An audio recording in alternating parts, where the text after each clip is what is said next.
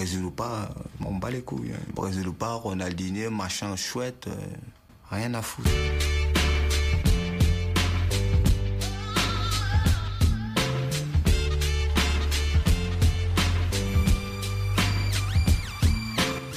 Bonjour à tous pour cet épisode de, de Caméléon. Euh, on essaie d'être euh, cohérent et, d'être euh, consistant en cette fin d'année.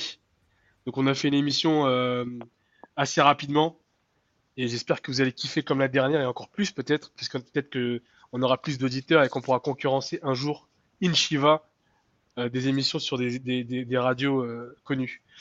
bah l'after des RMC en fait. Bon les gars, il y a qui autour de la table là? Il y a Azem. Salut à tous, salut Ronald, salut la SSK. Toujours dans la ville lumière? Toujours, en plein centre. On quitte pas le centre. Malik, euh, c'est quoi le, c'est quoi le nom de test de, de Melbourne? Boubourne Biburne Non, il n'y a, pas de, y a pas de test. C'est pas la test ici, mon pote. C'est pas Boulby Non, non, il n'y a pas ça. Salut, Boulby à tous. Et, euh, et Kelly, toi, on te présente plus, euh, on te présente plus Bobigny, Boboche pour les intimes. Ouais, Boboche, hein, All Star. All-Star. Bon les gars, on va parler de, on va parler de beaucoup de choses aujourd'hui. On va faire un focus sur euh, les tirages avec des champions qui ont eu lieu ben, lundi. Donc là, on est, on est, on est mardi, donc c'est, d'actualité plus que d'actualité. On va enchaîner par euh, le plus grand club anglais des 20 ou 30 dernières années, qui est, qui est euh, Manchester United, l'institution, le club qui a été pendant longtemps le plus riche en tout cas qui a eu la puissance commerciale la plus grande. On va enchaîner par le deuxième plus grand club euh, français, l'Olympique de Marseille, qui euh, le, plus grand, le plus grand, qui en termes de décadence et, de défiance euh, et, a rien à envier au plus grand club anglais. Je dirais même que la situation est à jamais les premiers et, un milliard de fois pire. Et ouais, à jamais les premiers aussi pour le nombre de points marqués en Ligue des Champions et en. Eh, tranquille, on rentre dans l'histoire. À zéro. et euh, on finira comme d'hab par les coups de love et les coups de hate. Du coup, les gars, on va faire euh, un petit récap euh, rapide des tirages Ligue des Champions. donc, on a Lyon-Barça, Liverpool-Bayern, Tottenham-Dortmund, Atletico-Juve, le plus gros match pour moi, Real-Ajax, PSG-Manchester. Euh, Lyon-Barça, les gars, on va Et Roma-Porto. Et Roma-Porto, mais bon, euh, la Roma, je sais pas comment, par quel miracle ils sont là, mais ils sont toujours là.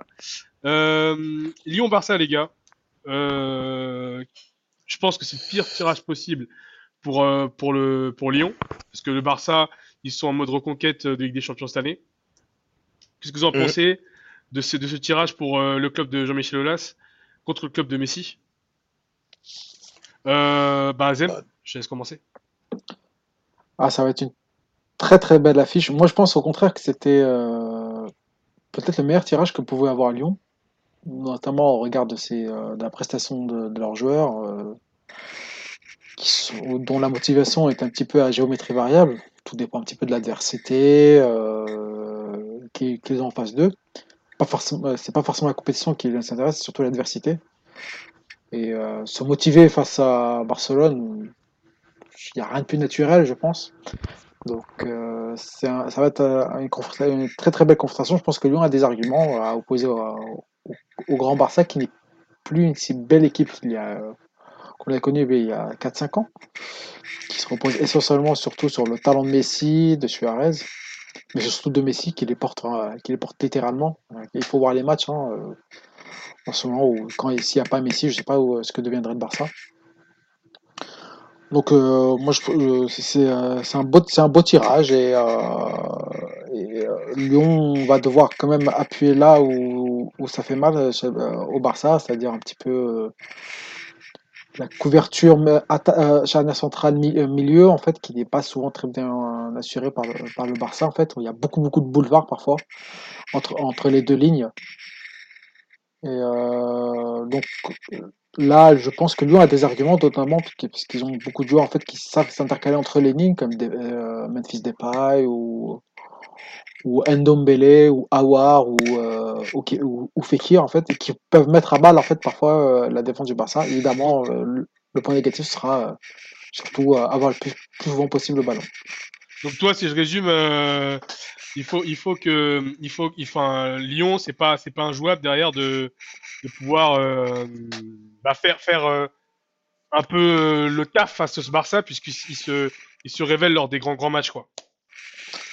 Alors, ça sera un peu plus que le taf quand même. Hein. C'est, euh, faudra, faudra quand même sortir les tripes et, euh, et afficher une concentration maximale pendant 180 minutes face à eux. Hein. Parce que Yes. ça- le, le Barça reste quand même le favori. Ce sera pas juste faire le taf. C'est un exploit quand même. Ça reste quand même, un- ça reste quand même de l'ordre de l'exploit. Mais je pense qu'ils ont des arguments en fait pour, et qu'ils ont des arguments en fait. Voilà. Ils ont des arguments. Ils, ils peuvent le faire. Est-ce que le feront J'en sais rien. Euh, Est-ce que tu penses que l'équipe de l'équipe de, de Messi, euh, Nabil Fekir contre l'équipe de Dembélé, euh, je suis en retard, alors que je prends pas les RD, peut peut peut-être un grand match.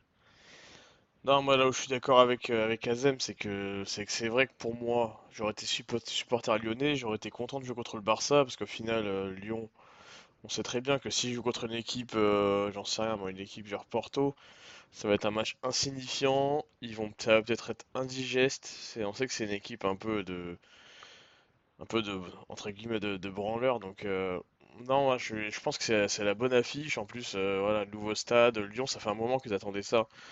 Depuis, euh, ça fait combien d'années qu'ils ont leur nouveau stade maintenant? Enfin, je sais plus, mais en tout cas, ça fait un moment qu'ils attendent Trois une ans. grosse, a- une grosse affiche européenne euh, dans ce stade-là. ça- Depuis les années, euh, les années des, des sept titres, quoi.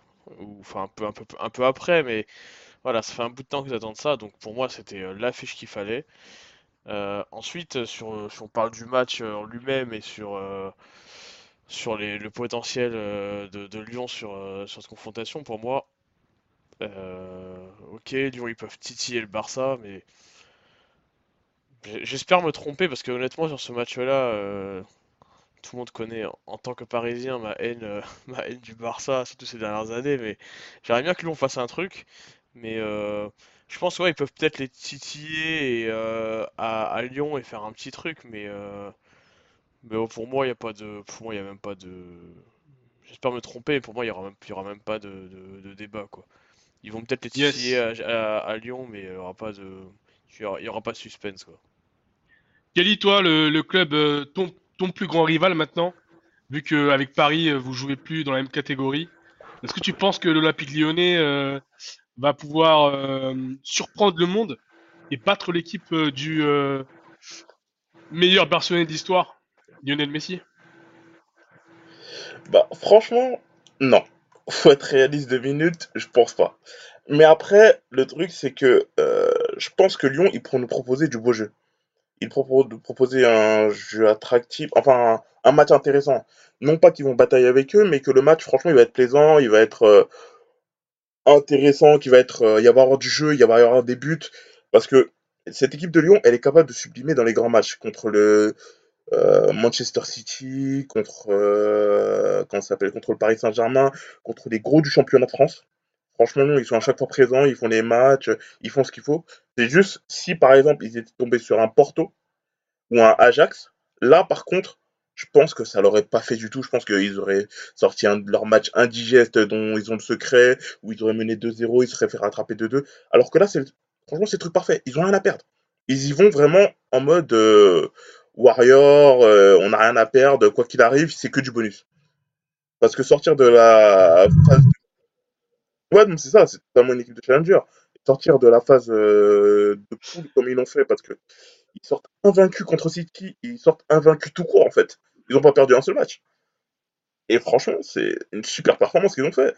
Et là, maintenant, c'est que du bonus qui s'annonce pour eux. Franch- Donc, franchement, euh, quoi qu'il en soit, tu euh, penses Lyon, que Pep, moi, Genesio va pouvoir, euh, Ouf, Pep ouf, Genesio va non, pouvoir faire pas- du sale à, Valverde alors?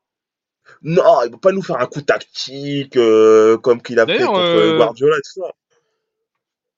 Mais voilà, je pense que quand même, D'ailleurs, voilà, bon, il va je sais pas si vous regardez le. Barça cette année. Est-ce que le Barça euh, cette année, ils ont, c'est un grand Barça? Est-ce que c'est un Barça euh, qui, comme les, on va dire les trois quatre dernières années, est un Barça qui qui est qui est fort, mais dont on peut on peut percevoir les faiblesses? Vous en pensez quoi de ce Barça de cette année, Malik? Bah moi j'ai un Je sais peu pas de si tu vas mal. jouer. Si si, j'ai regardé, j'ai j'ai un peu de mal parce que En fait, on les a vus. euh, Je sais pas, c'est bizarre parce que tu vois, la Liga, c'est ok, c'est pas, la Ligue 1, c'est pas le Calcio où t'as une équipe qui, euh, défonce tout le monde en tête, mais tu vois, t'as l'impression que ces dernières années, euh, le Barça c'était un peu ça le championnat il défonçait tout le monde. Et on se disait, ah, c'est bon, ils vont éclater tout le monde en Ligue des Champions. Et au final, euh, on a bien vu l'an passé, ils se font défoncer contre la Roma. L'année d'avant, ils passent, euh, déjà ils se font défoncer par Paris, mais ils arrivent à passer. Et après, contre, je sais plus contre qui ils perdent euh, il y a deux ans, mais euh, en quart en tout cas. Mais je sais pas, la cette année, Juventus, je crois. ouais, contre, contre la Juve, j'ai un peu de mal à. Je sais pas, cette équipe pour moi, j'ai un peu de mal à la jauger parce que quand tu les vois jouer, tu vois quand même qu'ils ont, qu'ils ont quand même des... ils ont quand même des carences, quoi. Enfin, t'as, t'as Après, là on dit c'est que Messi, mais je sais même pas si dans l'histoire, à part peut-être avec Maradona, s'il y a une équipe qui a été autant. euh, autant dépendante, tu vois, d'un seul, enfin, d'un seul joueur. Tu vois, là, là, Messi, euh, je pense qu'il n'est pas là dans un match, pour le coup, euh, tu, l'équipe elle change complètement, quoi. Et même psychologiquement sur ton adversaire. Donc, euh, donc voilà, c'est, c'est un peu, je sais pas, c'est- je t'avoue que j'ai un peu de mal. J'attends de voir quand même en, ce qui va se passer en février, quoi. Mais pour moi, elle, passe devant Lyon. Après, de là à dire que c'est le favori numéro un de la Ligue des Champions, oui, comme d'hab, c'est le favori parce qu'il y a Messi et que Messi il est en feu. Mais euh, de là à dire que c'est eux qui vont défoncer tout le monde, euh, je, je sais pas. Du coup, on va parler du favori numéro 1 de cette, de cette Ligue des Champions qui est, qui est se tape le tirage le plus compliqué. Je parle bien sûr de la Juve qui va jouer contre l'Atlético Madrid. Gros match de couillu. Gojin contre Chiellini, je pense que ça, ça vaut son pesant de, de- de testostérone.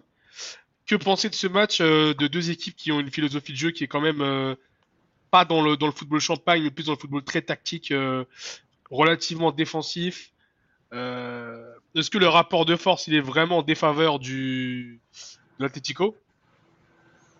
Ou on peut espérer à ce que la puisse tenir, enfin l'Atlético puisse tenir tête à, à, et faire et faire le taf et, et, et, et, euh, déjouer tous les pronostics. Toi, euh, Kelly, t'en penses quoi de ce match? Bah, euh, Est-ce que tu penses que voilà, il- l'Atlético va se faire broyer ou c'est il y a moyen de moyenner? Ah non, non, pas du tout.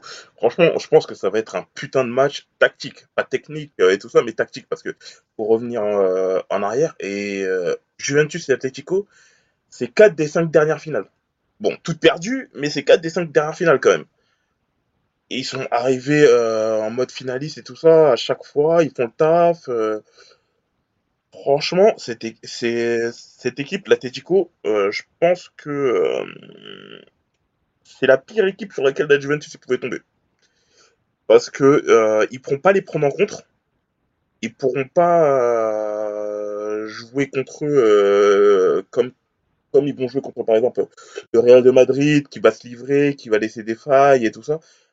L'Atletico, ils vont laisser zéro faille. Absolument zéro faille. Et c'est ça, en fait, qui va être compliqué. Parce que l'Atletico, au début de saison, ils ont essayé de euh, changer, passer vers un jeu un peu plus offensif. Ils ont, ils sont fait torcher par Dortmund. Ils, ont compris la leçon. Ils sont repartis vers leur jeu qu'ils connaissent et tout ça. Et euh, je pense que euh, ce match-là, franchement, tactiquement, il va être super intéressant.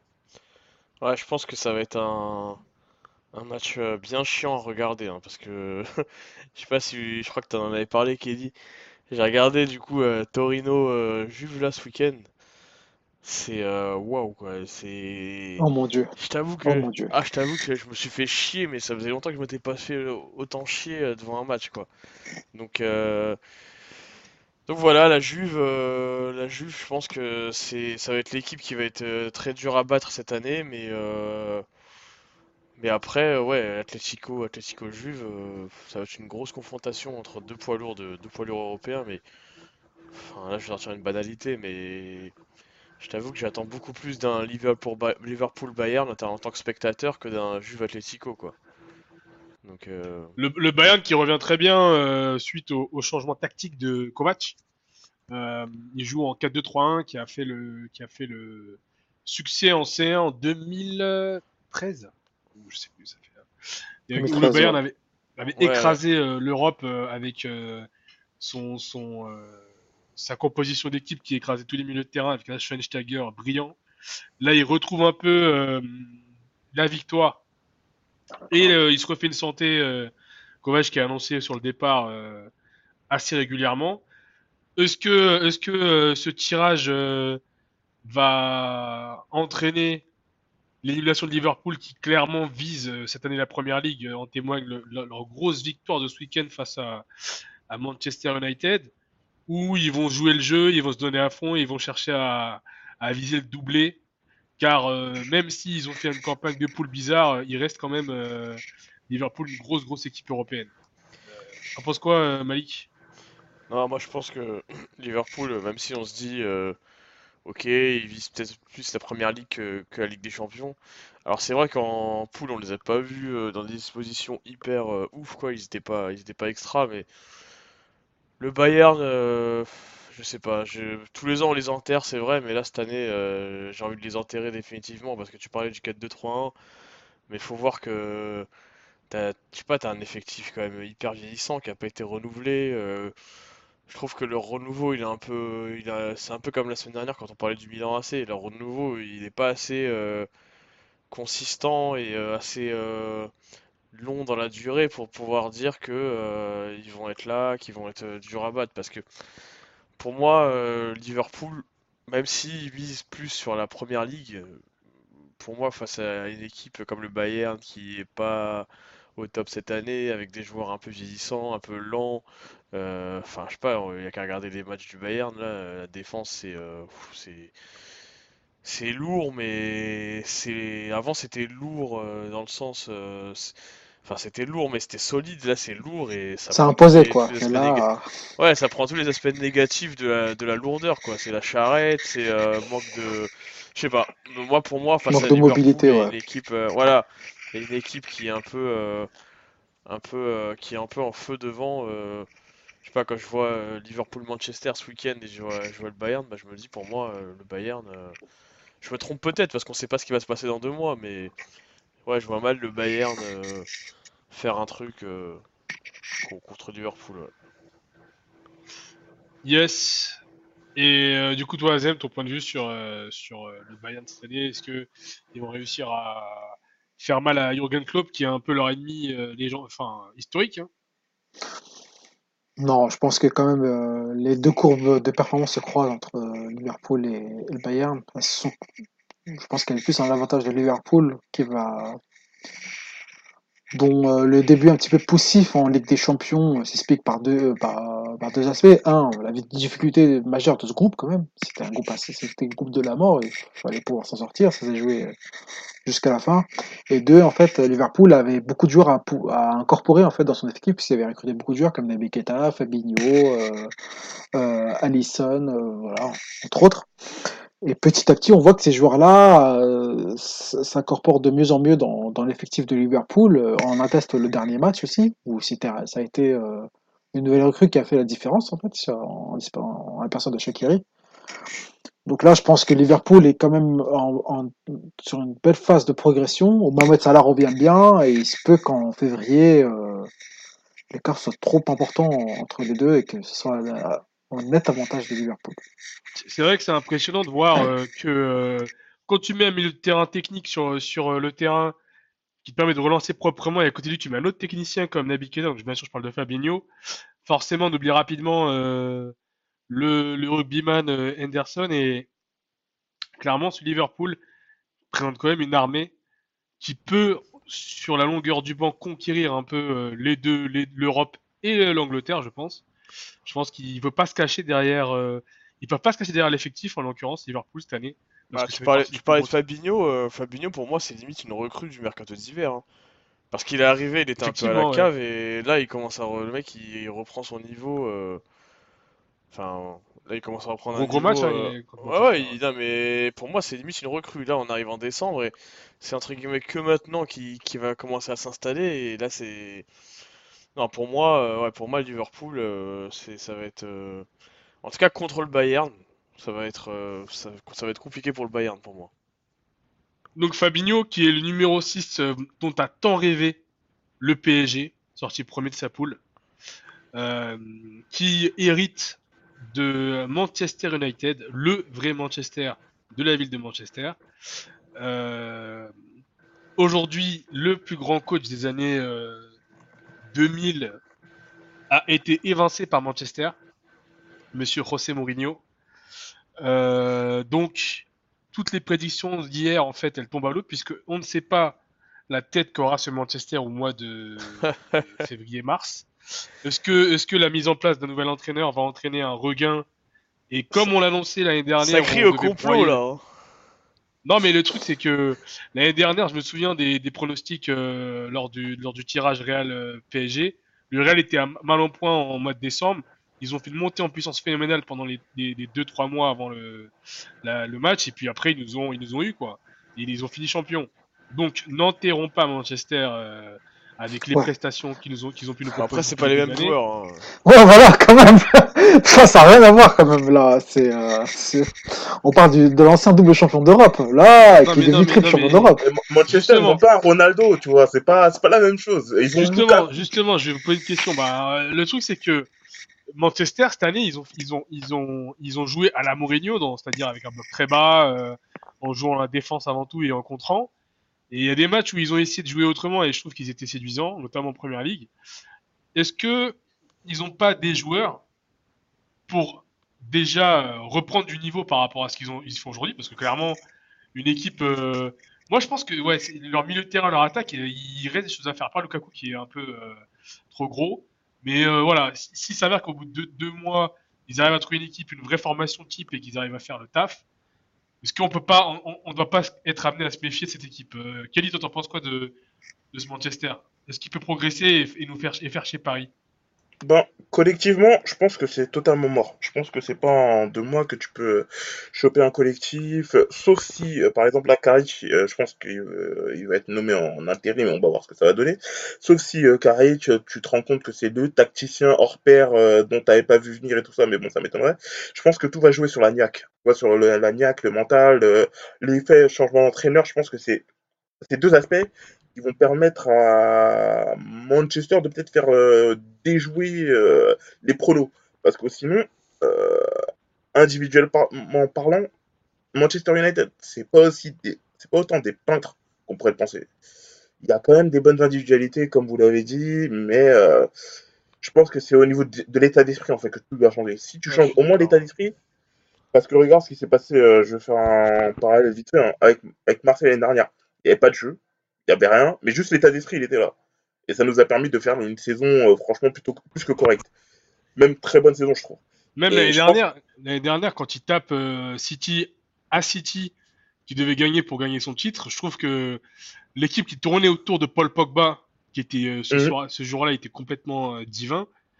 Et justement, est-ce que le, le fait que Mourinho parte et qu'une grosse personnalité parte, va pas introniser Pogba en mettant la tête et le, joueur central de Manchester et euh, permettre derrière euh, d'avoir voilà une éclosion de joueurs autour de lui. Moi, honnêtement, ce Manchester-là, je, n'arriverai, n'arrive plus à le juger par rapport à ce qu'on a vu parce que le champ des possibles est quand même euh, assez, assez important parce que je trouve qu'ils ont, ils ont dans le fond une belle équipe, ils ont une défense qui, qui, est- ce qu'elle est. Je pense que Bailly, il n'est pas devenu dégueulasse du jour au lendemain. Euh, il, y a de quoi faire, ça que je veux dire, c'est qu'ils ont un effectif pour faire des choses. Maintenant, euh, jugeons les forces de Paris. Malik, est-ce que tu penses que ce Paris-là qu'on a vu, surtout en fin de cette poule, de Ligue des Champions, ils ont, ils ont, euh, ils ont fait le taf? Bah, Azem, Azem, toi, c'est quoi ton avis sur, sur ce Paris de, fin de Ligue des Champions? Fin de fin de poule. Paris ou Manchester Paris? Ah non, Paris, a, a- Paris est vraiment monté en puissance en fait euh, au fil de cette Ligue des Champions-là, avec un changement de système euh, de la part de, de Klopp qui est passé en, en 303 en fait, qui a voulu en fait euh, privilégier en fait les forces qu'il avait et, et se concentrer là-dessus, c'est-à-dire en fait son attaque de feu et une défense centrale très très solide et laisser le maximum de possibilités à, à ses latéraux pour qu'ils puissent euh, attaquer comme ils le souhaitaient en fait et ne pas trop se penser en fait à, à l'aspect défensif même s'il y avait quand même une tâche à, à ré- à réaliser et ne pas trop se concentrer sur le, sur le terrain et trouver cette association avec euh, Marquinhos euh, Verratti et il n'y a que Marquinhos qui peut faire ça hein. pas un autre joueur ne peut faire ce que fait Marquinhos actuellement au milieu de terrain et en défense donc là-dessus, Paris a réussi à monter en puissance, a réussi à se forger un collectif. Il y a aussi une prise de conscience aussi de, toute équipe parisienne pour, jouer un peu plus en équipe, euh, se, se dépenser les uns pour les autres. Donc là, là-dessus, oui, euh, je pense que Paris, sur cette lancée-là, avec les individus qu'elle a, en fait, et la façon dont elle les met en valeur, tout Manchester qu'il est, normalement, Paris doit passer, en fait. Malik, toi, ton avis sur ce PSG, est-ce que le PSG doit se renforcer euh, ce mercato pour encore être plus fort euh, arriver la fin de l'hiver ou est-ce que cette équipe-là peut faire le taf contre ce Manchester-là et euh, passer ses huitièmes pour aller en quart? Alors, euh, moi j'ose espérer que Paris voit plus loin que, Manchester. Parce que là, je reviens juste un petit, je fais un petit, euh, petit point sur ce que, ce qu'on disait sur Manchester. Pour moi, euh, Manchester, même avec Carrick, comme disait là je suis d'accord avec lui, ça va être une histoire de niaque. Tu vas pas mettre un collectif en deux mois.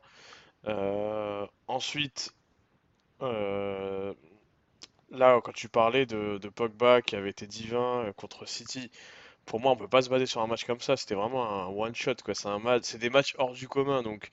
C'est un peu comme des PSG Marseille où Paris a souvent tapé Marseille alors que Marseille faisait une meilleure saison ou l'inverse. Donc euh, pour moi, voilà, on peut pas tirer des généralités là-dessus. Pour moi, Paris doit battre Manchester, que ce soit avec Carrick, euh, Carlo Ancelotti, j'en sais rien, en deux mois. On a Paris qui est euh, censé être au-dessus de Manchester. Si Paris bat pas ce Manchester, pour moi, Paris n'a rien à faire euh, en Ligue des Champions et doit, annuler toute ambition. Je dis pas que Manchester c'est une équipe de peintres, mais, Paris, cette année, contre ce Manchester, alors ok, dans deux mois tout peut changer, c'est vrai, mais Paris contre ce Manchester, ils doivent passer. On se souvient, moi je, fais un petit parallèle avec le, PSG Chelsea d'il y a trois quatre ans là, mais euh, le dernier, on a joué contre eux, je crois, deux ou trois ans de suite. Le dernier, quand on joue contre eux, euh, Chelsea est, à la cave et on dit attention, Chelsea euh, remonte. Et au final, on se rend compte qu'on les tape, on les bat chez eux, même je crois qu'avec un but de Rabiot. Et au final, après la double confrontation, on, se rend bien compte que bah c'était un match euh, facile quoi. Il n'y avait aucun enseignement à tirer de ça. Et Paris, s'ils font le taf, je dis pas que ça va être facile, mais ils doivent battre Manchester. Je reviens juste sur Marquinhos.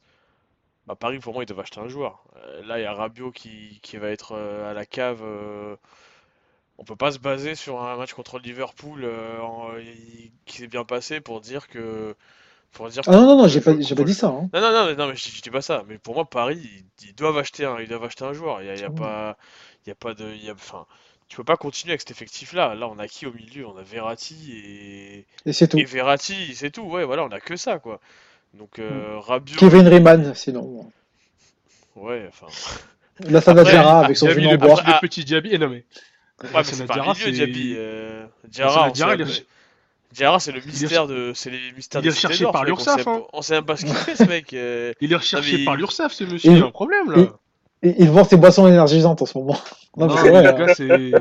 Le gars, c'est un emploi fictif à la RPR. Hein. Enfin bref, c'est des chelous, ce mec. Ah non, mais lui, il se considère en pré-retraite là. hein. C'est un truc de ouf. Mais du coup, les gars, ben, moi, j'avoue que je ne suis pas un grand fanatique de Football Manager, mais je sais que Kelly, t'es un fanatique. Je pense que t'es un peu Hmm. au courant des petits milieux de terrain, euh, relayeurs, euh, enfin non pas relayeurs, euh, plutôt euh, plutôt euh, destructeurs et bons relanceurs. Est-ce que Paris pourrait viser ce genre de joueurs cette année? Est-ce qu'il y en a sur le marché qui n'ont pas joué la C1 Ben, il y en a un auquel je pense et que, euh, comment ça s'appelle, qui est aussi visé par la Juventus. On l'appelle le nouveau, c'est un mix entre le Verratti et Pirlo, tu vois. C'est euh, Sandro Tonali. Ça annonce beaucoup, ça. Hein. Sandro Tonali, il est. euh, Juste une petite précision. Kelly. Ouais. Juste une petite précision, Kelly, euh, par rapport à ce que disait Ronald. Maintenant, tu as le droit de prendre un joueur qui a disputé la C1 et l'incorporer pour faire, pour jouer euh, Ouais, ce que j'allais dire, dans ouais. l'ancien. Ah ouais?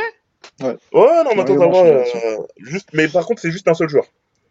Ah, mais je l'ai vu en finale de des U20 ou U19 Ouais, cette année. bah voilà, c'est ça, c'est lui. Et franchement, lui, Ouais, c'est un un- bon, c'est un bon. ça, c'est un assez bon, tu vois, il est jeune, il a quoi? Il a 18 ans. Donc en soi, Ouais. tu prépares l'avenir.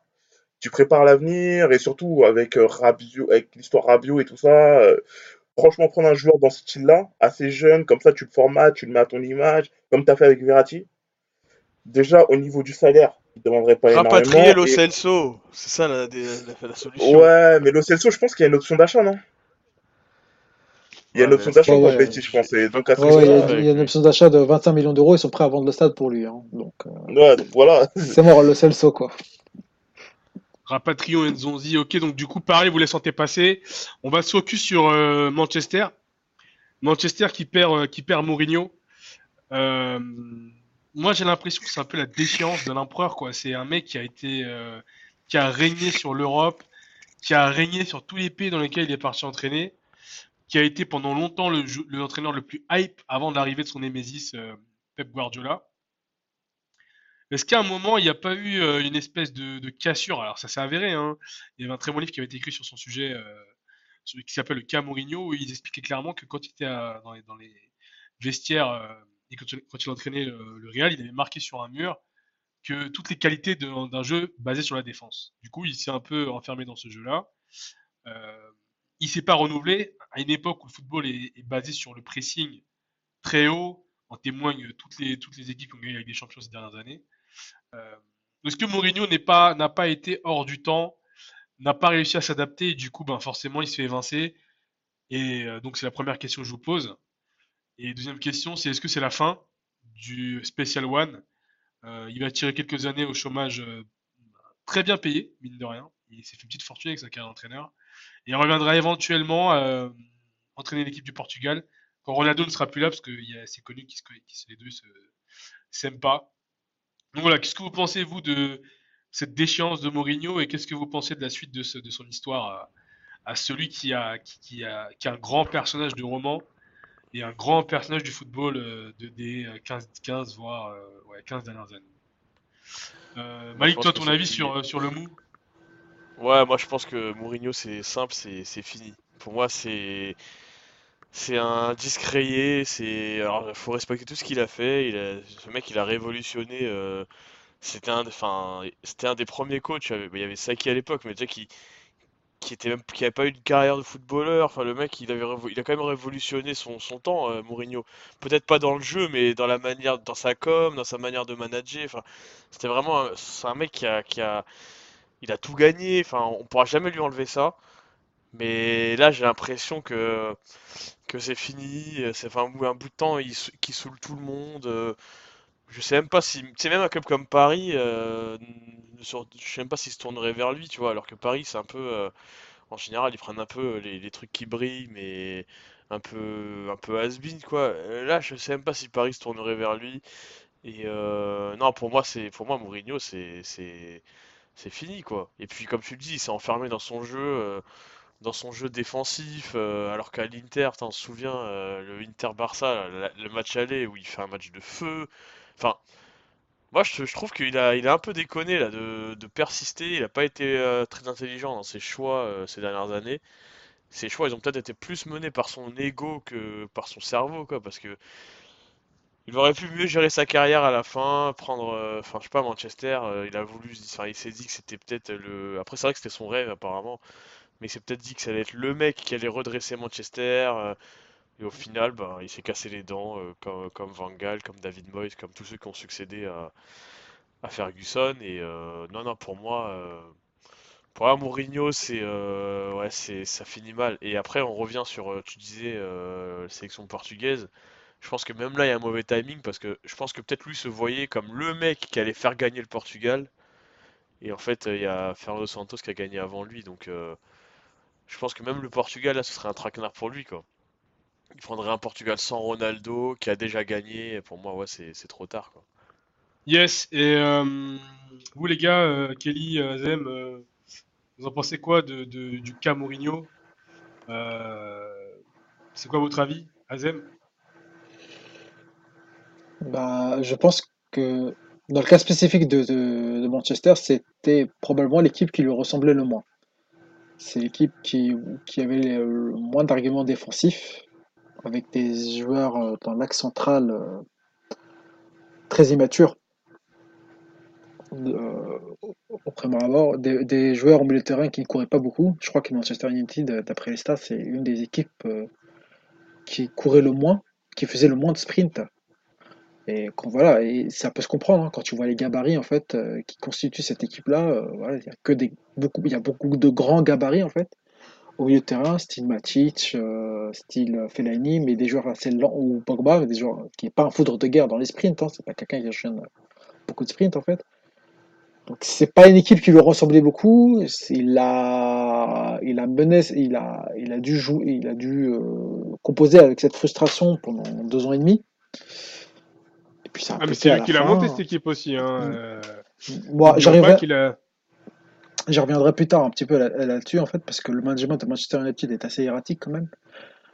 On peut pas dire que ce soit lui qui a, qui a composé cette équipe-là. En fait, il a choisi certains joueurs, d'autres c'était pas forcément lui. En fait, par, par exemple Pogba, apparemment il voulait pas de Pogba. On lui a imposé Pogba parce que parce que c'était une figure marketing très important et que Manchester souhaitait euh, activement renforcer sa marque.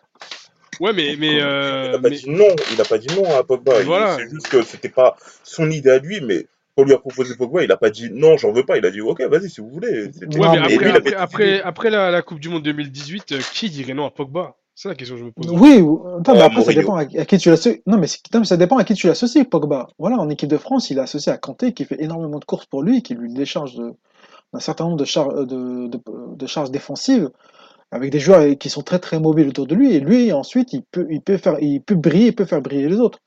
Dans une équipe comme Manchester, où tu as beaucoup, par exemple, t'as pas beaucoup d'ailiers à Manchester.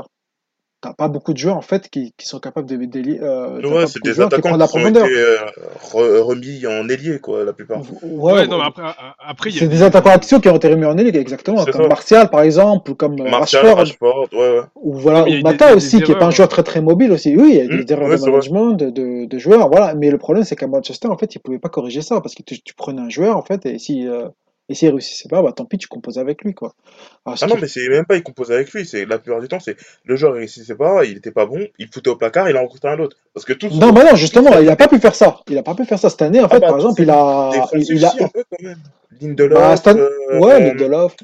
euh, Non, mais c'est vrai, Lindelof, Bailly, euh, Oui, c'est ça, toute- voilà. toute sa ligne défensive, c'est, il, il en a recruté, ça a recruté, recruté, recruté, recruté, et finalement ils ont été mis au placard et c'est Pas mis au placard, mais il quoi. répondait, non, mais il répondait pas aux attentes. Voilà, Bailly. Ouais, faut- mais après, ouais. il y, a, il y a- il y a un souci, il y a un souci avec Mourinho. Il, Mourinho, il, il a souvent, et depuis beaucoup, depuis le, le Real, et souvent rentré en clash avec ses joueurs. Oui, c'est C'est vrai. lui qui est, il est souvent à l'origine, justement, de la placardisation de certains de ses joueurs. Est-ce qu'aujourd'hui, justement, comme ce fut le cas avec euh, Zidane au Real euh, quand il est arrivé juste après Benitez, Benitez qui était un peu haï par tout le vestiaire, est-ce que quelqu'un qui arrive et qui, qui Il était euh, pas, remporte- il était mésestimé, c'est pas pareil. Et effectivement, oui, mais il, il- en fait, il a personne adhéré à son discours, quoi. C'est là le problème, c'est t'as un manager, t'es censé être le leader de l'équipe, mais personne t'écoute. Est-ce que là, la- l'avènement d'un d'un entraîneur qui aurait cette légitimité, ce charisme, qui entraînerait derrière l'adhésion du groupe, justement, on en parlait tout à l'heure par rapport à Paris, entraînerait pas une révolution au sein de cette équipe, cette équipe qui a aujourd'hui, virtuellement, rien perdu. Elle a certes 11 points du quatrième euh, d'Angleterre. Bah 11 points, On c'est quand même. euh, C'est beaucoup, hein. c'est- C'est beaucoup, hein. C'est quand même 4 matchs, Oui, hein. mais ça peut aller très vite. Ça peut aller très vite. Euh, Tottenham, Tottenham qui perd quelques matchs, euh, Ouais, mais Manchester bon, qui fait un euh, run. Ah, il faut que Ouais, Manchester soit, voilà, fasse un gap, hein, quand même, hein, Ouais, dans faut que Manchester ils performance, hein. tous leurs matchs et que les autres ils en perdent 3 ou 4 quand même. Hein. Ouais, Ouais, le Tottenham euh, qui s'est pris 4-2 contre Arsenal. euh, Ouais, qui a pris 4-2, qui après il a relevé ils le, font le taf, la Tottenham, suivante, ils ont gagné. Ils ont, euh, parce que Tottenham, ce week-end, ils ont gagné. Bon, c'était limite, mais ils ont gagné. Euh, Arsenal, ils ont perdu. Mais tu vois, même si, euh, comment ça s'appelle, euh, les équipes devant, sorte de elles perdent, Lyon elles vont- quoi. Ouais, elles vont perdre un match, mais après elles vont se relever. Mais il, faudrait qu'ils vraiment ils enchaînent des défaites en même temps. Et ça, je vois vraiment pas ça possible parce que le problème de parce que tu as comparé ça au Real, euh, ce que je vois c'est que le Real, ils ont eu un problème sur 6 mois, alors que euh, pour Manchester, c'est sur 4, 5, 6 ans. Ils ont un problème. C'est eux, c'est c'est un problème qui est plus structurel. Donc même si un entraîneur il arrive, il réussit à relancer un petit peu la machine, ça sera juste un petit peu. Ça sera, faut vraiment repartir sur une saison neuve, sur une vraie pré-saison, sur une, euh, un vrai renouveau de l'effectif, parce que la moitié de l'effectif de Manchester United, faut le virer. Tu vires la moitié de l'effectif de Manchester United et tu recommences à nouveau parce que c'est plus possible. Ils enchaînent euh, les bourdes sur bourdes sur bourdes en termes de recrutement et, et ils n'y arrivent plus. Il y a eu Di Maria, il y a eu Depay, il y a eu euh, De pas qui pourrait revenir, hein. Ouais, qui pourrait revenir. Après, c'est parce que lui, franchement, il, il reste, il a ça en travers de la gorge, quoi. Il veut, il veut, Non, et même, euh, euh, même Manchester voit ses performances euh, en Ligue 1. Le mec est encore jeune, à 25 ans. Du coup, ils se disent que le récupérer en plus eux qui ont besoin d'ailier. Ah oui, non, avoir non, mais je parlais, en fait, le fait d'avoir échoué, tu vois. D'avoir Ah, échoué au, niveau et tout ça, ouais. Donc, euh, il a en travers de la gorge. Donc, ouais, revenir à Manchester United, pour lui, franchement, ce serait un kiff. Non, mais là, là, hon- honnêtement, hein, si on devait raisonner en termes de flèches dans PES, tous les joueurs sont en flèche, flèche bleue là, les flèches qui, des- flèches qui descendent. Demain, s'il s'avère qu'Alexis Sanchez, il redevient flèche rouge comme on l'a connu, donc euh, ça serait euh, autrement plus sexy. Si Lukaku euh, arrête de faire de la muscu pour cacher ses, ses clients kilos en trop, qu'il retrouve sa fitance qui a tant fait son succès, notamment en Belgique et aussi euh, fut un temps À à Everton. Et que Pogba reste Pogba qu'on connaît. Moi, Pogba, j'ai vu jouer Manchester cette année. Honnêtement, Manchester, quand il gagne et que Pogba joue, c'est beaucoup grâce à Pogba. hein. Je me souviens d'un Manchester Bournemouth où euh, Pogba fait la diff et il revient à 2-2 grâce à lui. Il y a beaucoup de joueurs qui, qui peuvent progresser. Bien évidemment, c'est des supputations. Donc, espérons pour eux que ça soit le cas. Autrement, Manchester est la traduction d'un management sportif qui laisse à désirer, un management global euh, sportif, parce que sur le reste, au niveau marketing, euh, Bah non, non, non, un- c'est là où je suis pas d'accord, là. C'est là où je suis pas d'accord. Marketing, ça se vend tout seul. Il y a même pas, il il faut Oui, même pas non, des non, mais non, mais Ça se vend tout seul. c'est- vraiment, pour moi, c'est C'est juste. des Ouais, voilà. dirigeants jusqu'à. Parce que la cellule de recrutement, elle est mauvaise. Les directeurs sportifs, il est. euh, je sais pas ce qu'il fait. Non, il y en a pas. que- Il y en a pas, justement. Ah, mais il y en a pas en plus. Bah Non, voilà, en plus, ça, Bah voilà. ça résume bien la chose. Euh, non, c'est Mourinho qui était manager, manager Ouais. complet du club. Ouais, c'est vrai, c'est à l'anglaise et tout ça. Et franchement, c'est à ce niveau-là, c'est il devrait mettre un directeur sportif peut-être. Parce que euh, tous les dossiers qui arrivent, tous les joueurs qui arrivent, t'as l'impression que c'est c'est des coups de chat et tout ça. Fred, tu, tu sais pas vraiment pourquoi ils l'ont recruté. Euh, Diego Dalot, pareil. euh, je sais pas. Je... Mais non, mais justement, c'est, non, mais juste un truc, Ronald. C'est, c'est ça, c'est là où, là, le problème de Manchester, là, on va, ça dépasse le cas Mourinho. Le problème, c'est que ça dépasse, même le cas, en fait, Ferguson. Parce que, faut pas oublier qu'en fait, le point de départ de la déchéance de Manchester arrive au moment où les Glazers reprennent le club.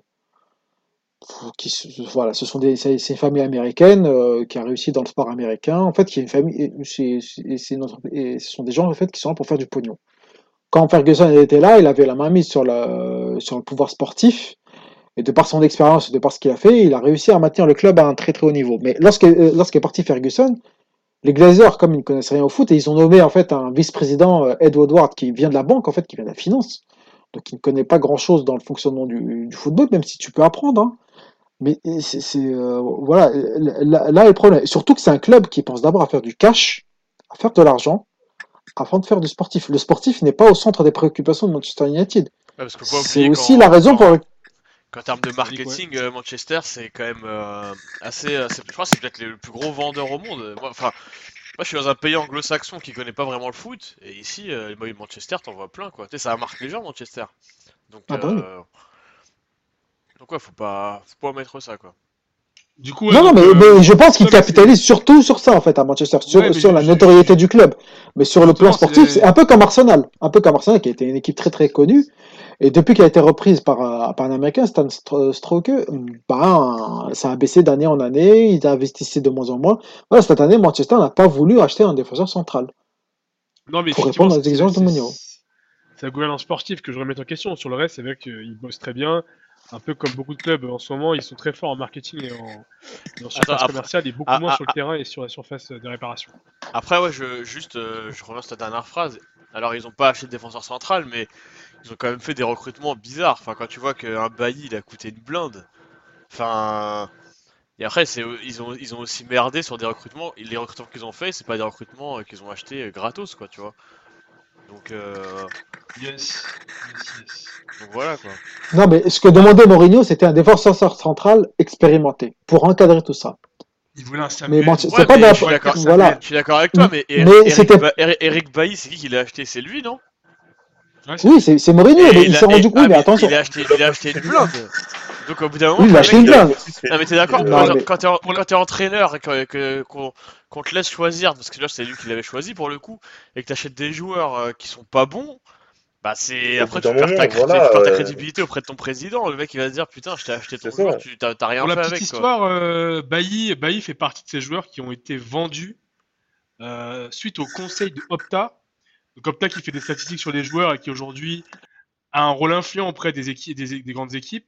Donc ils avaient réussi à, à refourguer à l'époque euh, N'Golo Kanté à Leicester. Donc ils ont fait un nom grâce à ce transfert qui a changé le visage du football mondial. Et ils ont réitéré ça avec euh, Bailly qui a été euh, revendu suite à, sa, à son explosion à, à Villarreal. Donc, euh, donc euh, là-dessus, ils, sont, ils, sont, ils ont misé sur, euh, sur un conseil d'une boîte extérieure. Ça a donné le résultat que ça donne Bon, après. Kanté, euh, t'avais pas besoin d'Opta, rien que tu regardais ses matchs à Caen, t'avais pas besoin d'Opta pour dire que à Leicester, tu Si, réussir. quand- non, si, quand non, non, parce que faut, Non, faut peut- non, relativiser sur peut- Kanté. Ouais, mais peut-être, ouais, mais peut- je sais pas qu'on voyait qu'il allait réussir et qu'il allait être champion du monde, mais Kanté, tu pour Leicester, tu voyais que le mec, il était, enfin, moi je voyais ses matchs Non, à tu Caen, je voyais me- je me souviens d'un match, un match au Vélodrome, non, d'ailleurs, où le mec, il, est- tu sentais qu'il était au-dessus, quoi. Enfin, c'était. Non, mais Ah oui. je sentais qu'il était bon et qu'il était vraiment excellent. Mais après, tu disais pas qu'il pouvait réussir en première ligue. En fait, tu, Bah, Leicester, te disais, quoi. mais tu Alors, en- pas Ah, il mais à il est Leicester. parti à- hein, il est- parti à Leicester, il est C'était un pas- club il est- seconde est- zone, voilà. Voilà, il est pas parti mais à pas une Manchester. certitude. Ouais, mais mais Leicester, quand, tu mais il euh, arrive à Leicester, il arrive. euh, Leicester, ils, sortent de, ils, étaient- ils avaient été 18ème ou 17ème l'année d'avant, tu vois. C'est ça, ouais. Il arrive. C'est un mais club les de seconde de, zone. euh, les, ouais, mais les joueurs que, En tout cas, de Ligue 1 qui euh, réussissent et qui vont dans des clubs de seconde zone et qui il y en a de masse. Donc, euh, En tout cas, Opta, euh, Opta traduit bien cette, euh, Oui, mais cette, ce que pour- cette ce qu'on prend importance pas. des, des, des, Des- data maintenant dans, dans le foot. Hein, mais c'est important. Non, mais ce que prend pas en compte Opta ou les statisticiens, en fait, c'est comment le joueur va réussir à, à résister en fait à, à la pression, à l'exigence dans un club comme Manchester. Ah, Voilà. non, ça, tu, Euh, ça, tu quantifies pas, ça, par contre. Ça, tu continues, tu peux pas continuer. C'est pour ça que Mourinho, en fait, je pense pas qu'il remet en cause Bailly, mais c'est pour ça qu'il a insisté pour qu'on prenne un défenseur, qu'il prenne un défenseur central expérimenté. C'était pour pouvoir encadrer cette équipe-là.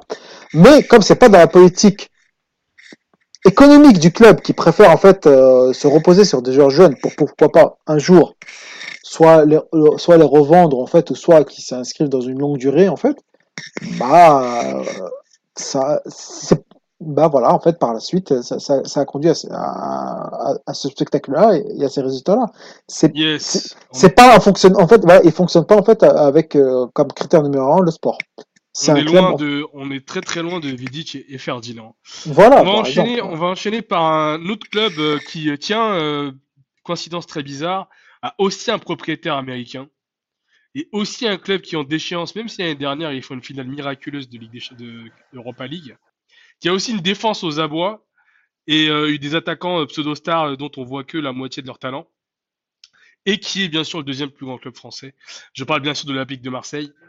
Euh, Kelly, toi, qu'est-ce que tu penses de, on va ce début de saison très bizarre de Marseille qui a laissé, qui s'est fait entre guillemets enculer en Europa League? Je le dis comme je le pense. Hein. Sortir aussi minablement après avoir été finaliste, je crois que ça s'est rarement fait. Que penser de de ce Marseille, Marseille qui s'est fait enculer? Bah, tout d'abord, euh, je tiens à dire deux choses. Euh, Que Marseille est le plus grand club français, non pas le deuxième, comme euh, certaines mauvaises langues essa- essaient de le dire. Et puis, ce record de points négatifs en Europa League, c'est un record et on rentre dans l'histoire. C'est tout ce qui compte. Puis, enfin, plus sérieusement, euh, cette équipe de Marseille, franchement, il y a tellement de points négatifs dans, euh, sur certains points, en fait. T'as l'impression que euh, s'il n'y a pas Tovin, s'il n'y a pas Payet, parce que je vais juste m'en tenir à ces deux joueurs-là, euh, cette équipe, franchement, elle peut jouer euh, au même niveau que Monaco. Elle peut même jouer au même niveau que Monaco en championnat, ils peuvent batailler, tout ça. Parce que la plupart des buts, ils viennent de Tovin. Quand il y a. Comment ça s'appelle? Par exemple, là, on se fait poutrer contre Apollon Limassol, ce- cette putain d'équipe grecque euh, qui est euh, digne de, des dieux de l'Olympe et tout ça. C'est vraiment c'est une équipe de ouf. On s'est fait tabasser par eux. Et qui marque le but, c'est Tovin. Bon, c'est sur penalty, mais au moins il marque le but. Et franchement, cette équipe, elle est ridicule à tous les niveaux. Sportivement, techniquement, il y a, y a rien. Même la niaque qu'on avait l'année dernière, on l'a plus. Et c'est ça qui est assez, euh, qui est assez triste. Euh, Je, je sais plus quoi faire en fait. Je sais plus quoi penser en fait quand je vois cette équipe. Je... Est-ce que Euh, comme, franchement, comme ça à l'époque, euh, comme euh, dans le film euh, Oscarisé Titanic, lorsque le bateau coule, le capitaine part et, et- et se suicide quelque part. Est-ce que Ouais. ça serait pas euh, ce qu'on devrait attendre de Rudy Garcia qui devrait euh, annoncer euh, son départ. Non, pas vraiment annoncer son départ, mais est-ce qu'il n'est pas là le problème de, de Marseille? Est-ce que après c'est quoi Ça fait trois saisons qu'il est là? Ou ouais trois plus de trois saisons Ouais, saisons? ouais, trois saisons. Trois et trois saisons. Est-ce que le bilan, le bilan t'indique pas que c'est trop de saisons déjà? Ce gars n'a pas, son entraîneur n'a pas la, la capacité Bah, à amener Marseille où Marseille devrait être, c'est-à-dire être euh, un concurrent sérieux face au PSG et, euh, et derrière euh, avoir une logique euh, et une, stratégie sportive pérenne. Est-ce que justement c'est pas à cause de lui, parce que Zubizarreta a priori bon ben il fait son taf, hein, avec ce qu'il a comme moyen. Est-ce que le salut ne passera pas par l'éviction de Monsieur Garcia? ben, déjà, si tu penses que Garcia s'en ira de lui-même, c'est que t'es naïf. Garcia, lui, euh, malgré tout ce qui se passe, tous les problèmes et tout ça, il se remet jamais en question. Jamais, à aucun moment, il a dit oui, c'est peut-être de ma faute, j'ai fait des erreurs et tout ça. Non, l'erreur, c'est l'arbitrage, c'est les joueurs, c'est l'adversaire, mais c'est jamais lui. C'est jamais lui, il se remettrait jamais en question. Et franchement, euh, Garcia, il rentre dans une moyenne qui est assez simple à Marseille, c'est qu'un entraîneur, il dure pas plus de trois ans. Et là, en fait, il est dans ses trois ans. Dans ces trois ans où là, normalement, il devrait se, il devrait se barrer, quoi. Et euh, comment dire? Pour moi, j'étais, complètement contre le départ de Garcia euh, il y a un mois et demi, mais là, je commence à réviser mon jugement petit à petit. Je commence à me dire que peut-être euh, en le virant lui, parce que le truc, c'est qu'au niveau du recrutement, tout le recrutement passe par Garcia. C'est Garcia qui décide du recrutement. C'est lui l'homme fort. Le directeur sportif, il est là juste pour faire, euh, pour valider les choix de Garcia et non pas pour imposer ses choix, pour rapporter ses choix, pour imposer ses choix et tout ça. On lui laisse pas euh, de marge. Donc en fait, Zubizarreta, en fait, c'est juste le négociateur de luxe. C'est lui qui va faire les négociations et tout ça, mais c'est pas lui qui va, qui va amener son, son joueur à lui. Alors qu'il a des joueurs, il a des idées, il a un réseau et tout ça, mais on lui amène, on le laisse pas faire. Parce que euh, Garçon l'a intronisé en tant qu'homme fort, donc il est, incarne ce côté homme fort. Et le problème, ce qui centralise tout le problème, pour moi, ça a l'air d'être Garçon. Du coup, euh, du coup, voilà, donc euh, toi, ce que je préconiserais euh, aujourd'hui euh, euh, à ma courte, c'est euh, d'évincer son entraîneur pour le remplacer par qui, par quoi? Ouais, c'est bien ça le problème, c'est que après, déjà, si tu dois l'évincer, tu l'évinces euh, fin décembre. Tu laisses encore jusqu'à décembre pour essayer de se rattraper. Enfin, même pas se rattraper, mais au moins de, toujours, être là, euh, quasiment, euh, tu vois, sur les quatre premières places, tu vois, au moins d'être à deux trois points, tu vois, au minimum. Puis après, s'il n'est pas là, bah, tu le vires. Mais après, le truc, c'est que tu le vires, tu mets qui? Parce qu'un entraîneur français, j'en vois pas des masses qui sont bons et qui puissent euh, avoir euh, envie d'aller à Marseille. Parce qu'il y aurait bien Zidane, mais bon, faut pas rêver. Non, mais je pense que franchement, pour vous là, le candidat parfait, celui qui a la tête de, de vainqueur, c'est Willy Sagnol. Non, je rigole. Euh, Ouais, vas-y, com- commence pas à insulter les gens comme ça, c'est non, mais tu sais, moi, je caresse euh, un rêve. Après, ça reste un rêve. C'est que le meilleur consultant de football français, qui parle très bien de football et qui, a priori, euh, montre que c'est un homme de caractère, Deva Padou? et qui aussi, et qui aussi, euh, et qui aussi euh, plaît beaucoup aux femmes, Monsieur Habib Bey, Yeah. reprenne euh, les rênes et je sais pas qui se passe diplôme d'entraîneur. Je, je sais pas. Enfin, il faudrait qu'il y ait peut-être un ancien de Marseille. Qu'est-ce qu'il fout Ouais. d'ailleurs euh, Qu'est-ce qu'il fout d'ailleurs euh, un de mes joueurs préférés alors que je suis un, anti-marseillais c'est euh, c'est bien sûr Mamadou Niang. Qu'est-ce qu'il devient ce monsieur?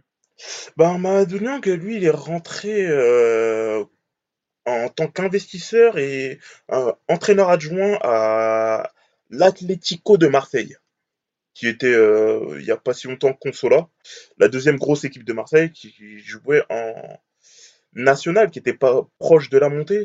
Euh, je sais pas d'ailleurs s'ils sont relégués ou ils sont montés, euh, ou ils sont restés en national, je sais plus trop. Et en fait là, il, est là-bas, avec, euh, il est avec son compère de toujours, euh, Souleymane Diawara, qui est aussi investisseur dans ce club. Et il s'est impliqué là-dedans, il kiffe son truc, il a joué quelques matchs en tant que joueur, tu vois, en tant que joueur, entraîneur et tout ça, c'était un peu un micmac bizarre. Mais euh, lui, non, je ne vois pas venir tout de suite à Marseille. Lui, d'abord, il se concentre d'abord sur euh, construire, euh, se construire lui-même avant de pouvoir partir un peu plus, à un plus haut niveau. Ok, donc du coup toi, tu penses que là, à part une fin de saison, l'autre boudin qui pourrait virer Rudy Garcia, les perspectives d'avenir, elles sont un peu sombres dans la, dans la ville, dans la ville euh, La du ville du deuxième plus grand, port. du deuxième plus grand euh, du Non, club du plus français. grand club. Non, du plus grand club français. Ouais, du Le coup, tu penses que top. la fin d'année va être comment? Ah, mais déjà, je vais t'expliquer comment ça se passe. Tu vois, les deux dernières semaines là où Marseille n'ont pas joué euh, en championnat, ça a été des, Ouais. des semaines de soulagement. Oh putain, mon cœur, il a pas, il a été super tranquille. Parce que eh, les, les semaines précédentes là, j'en pouvais plus. Ça jouait, ça perdait, et ça, perdait lamentablement, ça jouait lamentablement, et j'en pouvais plus. Là, franchement, cette fin d'année là, euh, elle va être horrible. Euh, je sais pas comment on va s'en sortir. Moi, j'attends le mercato. J'attends le mercato, un Mira qui recrute un attaquant, qui prenne. euh, moi, mon rêve, le doux rêve que je caresse, c'est qu'ils prennent euh, Michi Batshuayi qui est en prêt à, Valence et qui fait pas un super prêt, qui réussisse à négocier un- une fin de prêt, tout ça, et qu'il récupère. Pour moi, c'est le rêve que je caresse. Vraiment, c'est ce que j'espère. Du coup, euh, du coup, ouais, pas- l'avenir passera par Michi. C'est beau. Ah oui. Les, je vois que nos petits amis là, ils sont, ils sont un peu, ils nous ont un peu quittés. Et justement, j'ai, on va conclure euh, ce podcast par un sujet qui, qui mériterait d'avoir euh, l'avis d'un Marseillais. Mhm. on va, pa- on va parler de ce que je pense être la plus grosse biatch de l'histoire du football euh, parisien post reprise par les Qataris. D'accord, parce que j'allais dire sinon c'est Fiorez, mais bon, vas-y, continue. Mais, euh, mais je pense que dans le- les cœurs de certains, euh, un Titi parisien qui trahit, ça fait mal. Ça fait mal. Euh, Adrien Rabiot, Mhm. qui a eu une carrière relativement marquante au PSG, je tiens à le dire. Je ne me souviens d'aucun match d'Adrien Rabiot, en tout cas d'aucun gros match où il a été important. À part une entrée contre Chelsea quand on se qualifie, mais bon, une entrée, bon bah Bah, le match contre Real euh, l'année dernière, franchement, il était pas mal, hein. Ouais, mais ouais, mais mais ah oui, effectivement, même le match aller contre le Barça, il avait été impressionnant hein, a- quand on s'est fait avoir. Aussi, oui.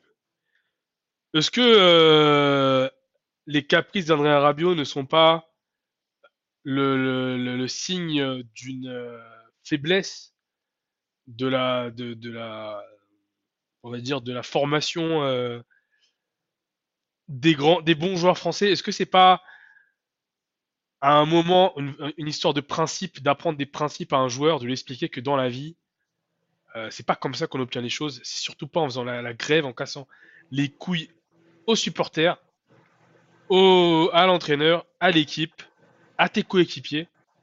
Est-ce que c'est pas, est-ce que c'est pas la, la traduction du- d'une époque où les gens euh, pensent qu'à leur cul et euh, au détriment de l'amour, parce que soi-disant euh, Rabiot déclare son amour euh, euh, quand il veut et quand il peut euh, au PSG, mais dans les faits, le gars se casse dans, la- dans les pires des conditions. Quoi. Pour moi, il se casse en ayant, en ayant mis tout le monde à dos. Il part au FC Barcelone alors qu'on sait tous. Et je pense que Samuel le sait mieux que personne, il ne jouera jamais. Il n'a pas le niveau d'un Arthur. Il n'a pas un niveau d'un d'un Bousquet, d'un Coutinho. Ce mec ne verra jamais le terrain. Et il part. Donc là, j'ai fait son procès.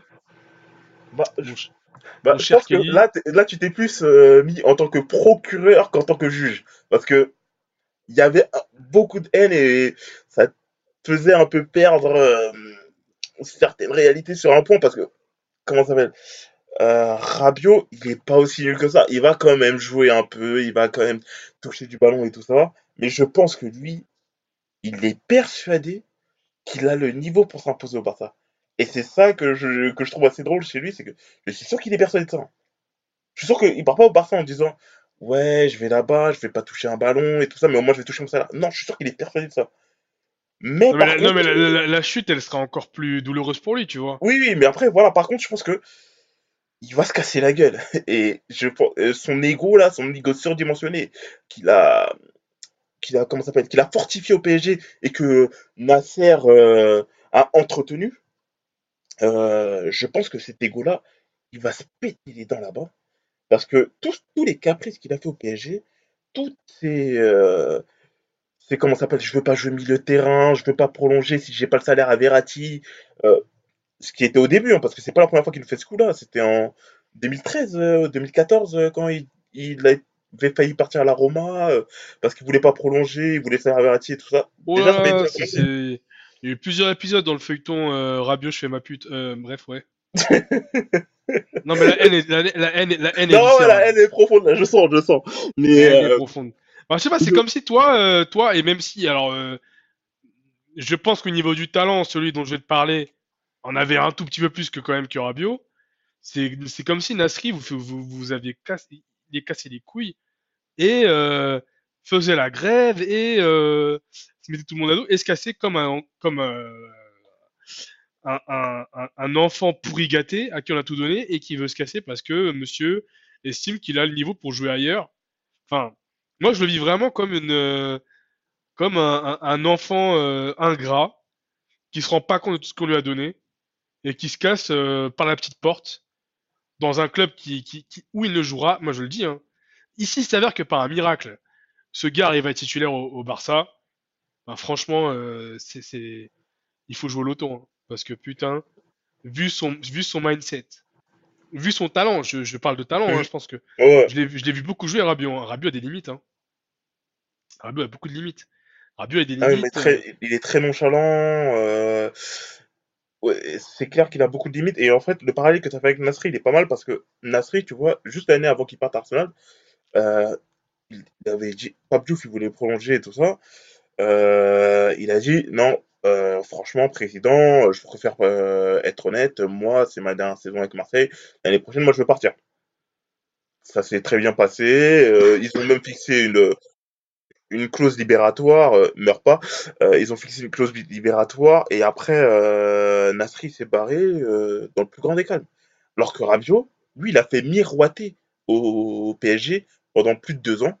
Oui, je vais prolonger tout ça, euh, mais juste il faut qu'on s'entende bien quoi. Alors que dans sa tête, depuis plus d'un an et demi, il veut se barrer. Après, là, là où là où je tire une certaine fierté, c'est que enfin la gouvernance du PSG et surtout euh, Antero Henrique ne s'est pas laissé fa- faire et s'est pas fait avoir. Il lui a fait comprendre que s'il ne signait pas, il n'allait pas jouer jusqu'à la fin de la saison. Ce qui a entraîné aujourd'hui euh, euh, le fait que le Barça s'approche très très très. euh, Je crois qu'il a même c'est fait, hein, je crois.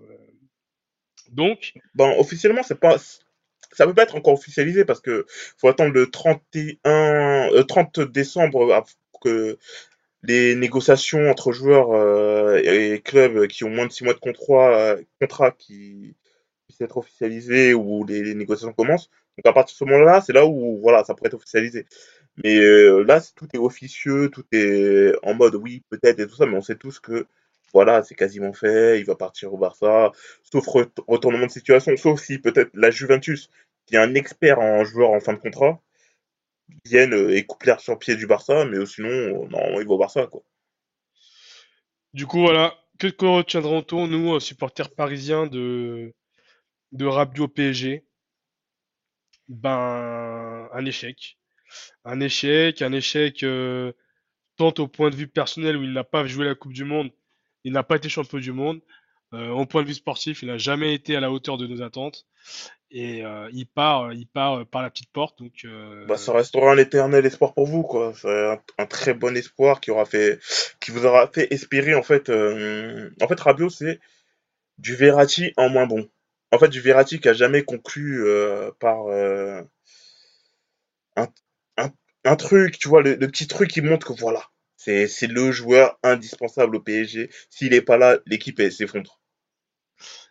Exactement, exactement. Et euh, même si, même si j'ai toujours trouvé que physiquement il avait des qualités euh, intéressantes, au- au-delà de Verratti d'ailleurs, je trouve que physiquement Mm. Rabiot, euh, je parle pas que de la taille, hein, je parle de l'ensemble, de sa capacité à casser les lignes euh, quand il partait dans ses courses. Ouais, même dans sa Malheureusement, récupération, je trouvais qu'il était pas mal. hein. ouais, exactement. Et euh, du coup, je résumerai toute cette histoire par une grande phrase d'un grand personnage, Tony Montana dans Scarface. Dans la vie, il faut une parole de fer. Et mon gars, toi là, euh, Rabiot, toi qui crois que t'es un gangster de je sais pas quoi, mon gars, euh, ta parole, elle est, elle est de couille. C'est comme ça que je conclurai ce, podcast.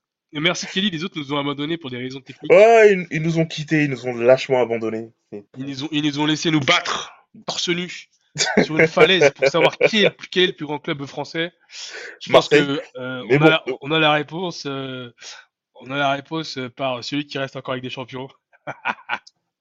Oui, Euh, non, je crois c'est Je crois que Je c'est Paris Saint-Germain. Je ne peux pas débattre. Ok, ok, Mister. Merci beaucoup pour ce podcast qui a été euh, meurtrier parce qu'on a perdu deux de nos contributeurs. Ouais, ouais, J'espère quand même que, que ceux qui nous écoutent ont kiffé. N'hésitez pas à écouter le podcast euh, pendant vos vacances de Noël de Red Dead Redemption entre deux, deux balades à cheval ou euh, en train de faire les courses de Noël là qui arrivent bientôt. Et continuez à rester connectés. Je, je- on prépare des petites choses pour euh, cette fin d'année, justement, ju- notamment un podcast sur les, les films et les séries et que faire pendant ces vacances de Noël qui vont être de deux semaines pour certains d'entre nous. Donc restez connectés sur les caméléons et à bientôt. À la semaine prochaine. Yes.